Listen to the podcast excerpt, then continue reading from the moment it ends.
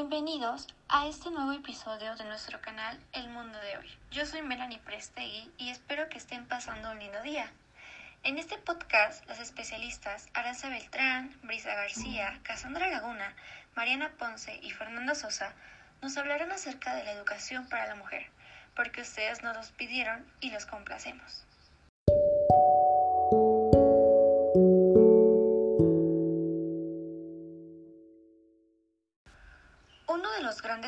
Sociales que ha enfrentado México a lo largo de su historia es la discriminación de género en diversos aspectos, como tradiciones y cultura, los cuales han influido en dicha problemática.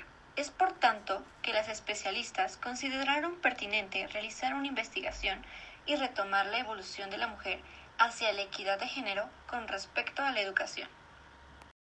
Así es, Melanie. Al hablar de educación se tienen diversas concepciones sobre su significado, y es por eso que cuando hablamos de la educación de la mujer, claramente nos referimos a toda una revolución que viene desde hace tres milenios. Esta se ha logrado a través de la lucha de la mujer y actualmente de la integración de la misma mujer en el proceso de la enseñanza, evaluación y asertividad que se refleja a través de diversos momentos históricos representados y seguirá modificándose para bien o para mal, con la constante innovación de las metodologías de la educación y los cambios de la sociedad marque. Claro, y es que es importante mencionar que desde la antigüedad los sistemas educativos pensaban exclusivamente en los hombres y consideraban a la mujer un segundo sexo, era vista como un objeto erótico o simplemente llamada el descanso del guerrero, haciendo énfasis en que el hombre la utilizaba para descansar o servirle. La mayoría de las damas de la época no asimilaban las modernas ideas en educación y preferían ser señoras discretas, calladas y sin destacar en sociedad, es decir, mujeres alineadas, sin llamar la atención. Unas porque vivían en una extrema miseria y pobreza que les anulaban sus deseos de ilustración y eran sometidas a la esclavitud. Otras, que eran de los altos rangos sociales, eran compensadas por la subordinación de un varón con una vida cómoda y resuelta. El prototipo más frecuente de la mujer fue el de la perfecta casada, reina del hogar, piadosa, buena madre y buena esposa. Este concepto correspondía a un discurso ideológico sobre lo doméstico, y la Iglesia católica era su más agresivo portavoz. Por esto, su instrucción en establecimientos educativos oficiales o preferentemente privados no estaba dirigida a formar académicas o sabias, sino mujeres piadosas, sabias, eso sí, de manejo de labores domésticas, expertas en el trabajo de agujas. Retomando lo que han mencionado anteriormente las especialistas, puedo decir que a partir de estas ideas que se tenía de la mujer, su incorporación al sistema educativo, según la Iglesia, era una forma de moldear en principios y valores cristianos al elemento fundamental de la familia y del hogar. El acceso de la mujer al sistema educativo no buscaba de ninguna manera alterar la función social de la misma, buscaba fundamentalmente alfabetizarla en algunos quehaceres domésticos para el mejor funcionamiento del hogar y de la familia. Su educación, en casos de haberla, debía orientar a su misión en la vida. Sin duda, la mujer tenía un prototipo de ser sumiso y la educación de las niñas era respondida al modelo de la mujer que una sociedad comandada por hombres le asignó legalmente. Pero con respecto a esta interesante historia sobre el empoderamiento de la mujer y su introducción a la educación, ¿podrían mencionar algunos personajes de relevancia en la incorporación de la mujer a la escuela? Uno de los personajes más relevantes de la incorporación de la mujer en la educación es Matilde Pedros y Rubio, quien fue una de las primeras mujeres que ingresaron en la Universidad Española. En 1888 fue alumna libre y al año siguiente consiguió matrícula oficial. Se doctora en 1893. Terminó trabajando en la Enciclopedia Británica. Por otra parte, tenemos a Sor Juana Inés de la Cruz, quien fue una religiosa mexicana erudita, autodidacta, que desafió los privilegios de los hombres y se convirtió en una de las escritoras más prolíficas del siglo XVII. El acceso a la educación y la curiosidad por el aprendizaje eran dos aspectos celosamente reservados y guardados por el clero masculino, que, una vez más, excluían a las mujeres, mucho antes de la lucha de clases y de los derechos universales. Una mujer, una religiosa, para más señas, eligió desafiar esa situación de desigualdad y lo hizo con las mismas armas, la educación, la erudición y la escritura. María Montessori fue una renacentista italiana del siglo XIX al siglo XX, quien se caracterizó por la gran valoración y capacidad que se les otorga a las niñas y niños en sus etapas más tempranas.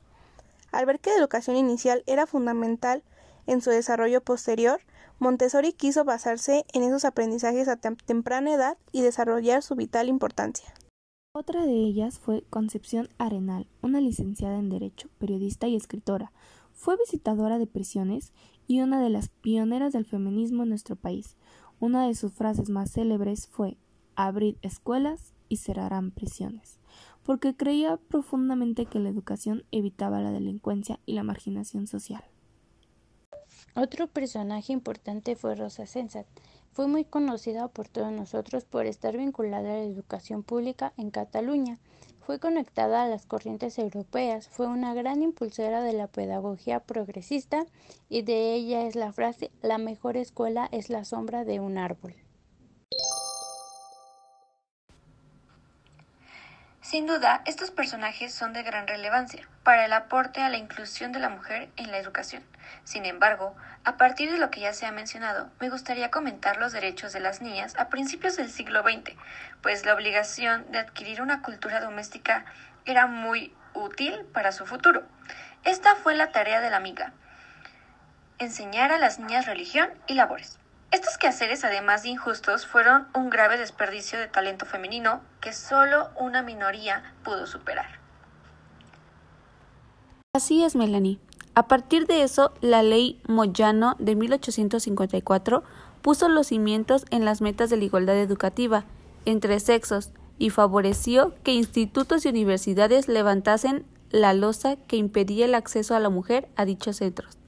Aumentó la creación de escuelas de niñas, Mejoró la formación de las maestras, creció el número de alumnas matriculadas y tituladas. Pero, aun con todos estos progresos, las escuelas fueron insuficientes para cubrir la demanda. En los albores del siglo XX, la alfabetización de los niños subió seis puntos, mientras que la de las niñas bajó ocho. Por otra parte, en el siglo XX, la educación juega un rol preponderante en la ruptura de ciertos prejuicios sociales, dado que es una poderosa palanca para apuntalar el reconocimiento de la mujer con los mismos derechos educativos, laborales, políticos, sociales y culturales que el hombre. No obstante, cada sociedad tiene diferentes características y las dificultades para cerrar la brecha de género difieren. La Ley General de Educación de 1970 planteó la necesidad de incorporar a las mujeres en el sistema educativo.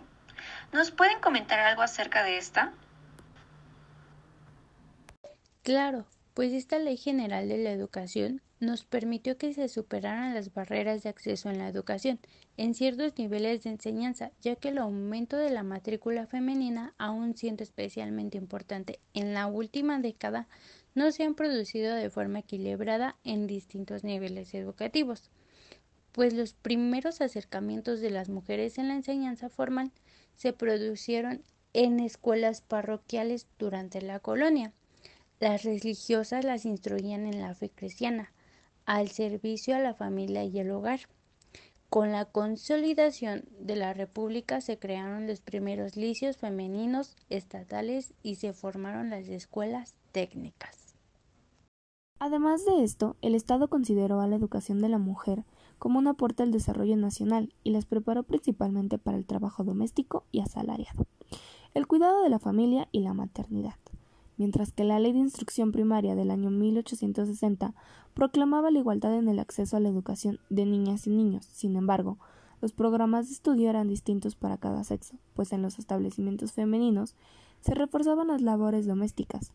El cuerpo docente de estas instituciones en su gran mayoría eran femeninas ya que sus cualidades estaban asociadas a la labor de maestra y se consideraba un requisito para su desarrollo profesional.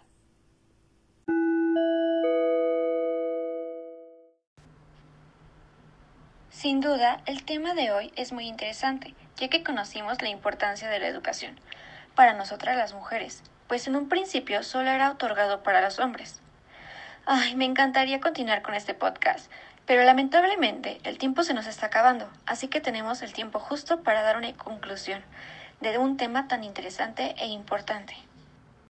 Considero de suma importancia que como mujeres conozcamos cómo fue el proceso de este empoderamiento de la mujer para lograr ejercer sus derechos, ya que la visión que se tiene hoy en día de la mujer a la que se tenía en la antigüedad es muy diferente, pues el rol de la mujer era el de hacer los labores domésticos y tener completa dedicación a la familia, pues nuestra formación era para aprender a realizar todos los labores domésticos, desde aprender a cocinar, a coser, a lavar.